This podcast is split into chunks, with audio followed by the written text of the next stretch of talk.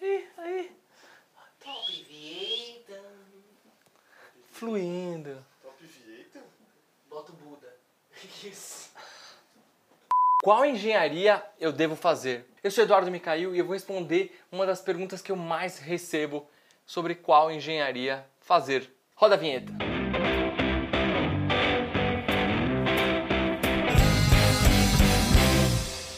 Qual engenharia eu devo fazer? Eu não sei. Essa é uma das perguntas que eu mais recebo de vocês no meu Instagram.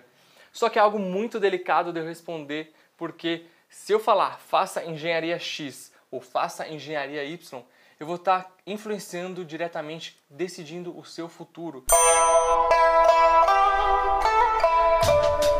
E o que eu tento orientar vocês é que vocês peguem e realmente façam uma lista. Peguem um papel e uma caneta, escrevam quais áreas vocês gostam de atuar, que vocês gostariam de atuar, como você se vê no futuro e também o que, que você gosta de fazer, o que, que te dá prazer em trabalhar. Isso já é um grande passo para você começar a ter clareza de quais engenharias têm mais afinidade com o seu perfil.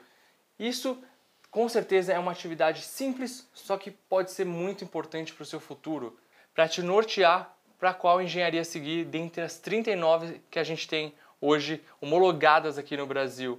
Então, pega, você tem que definir o seu perfil, o que, que você gosta de fazer, porque às vezes você vai pelo mercado. Ah, o mercado não que esteja bom, mas o mercado tá bom para algumas engenharias, tem mais oportunidades e tal, e você decide ir para esse caminho dessa engenharia que está mais na mídia, que está sendo mais falada.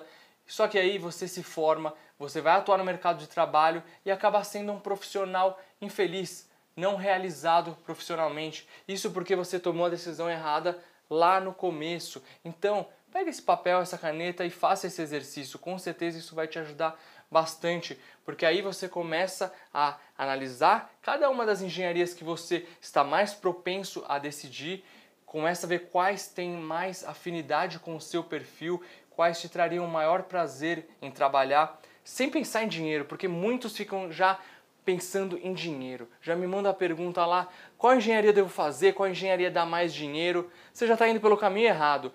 Comece a pensar pelo lado de realização profissional, porque o dinheiro é consequência de um trabalho bem feito, feito com prazer, feito com amor.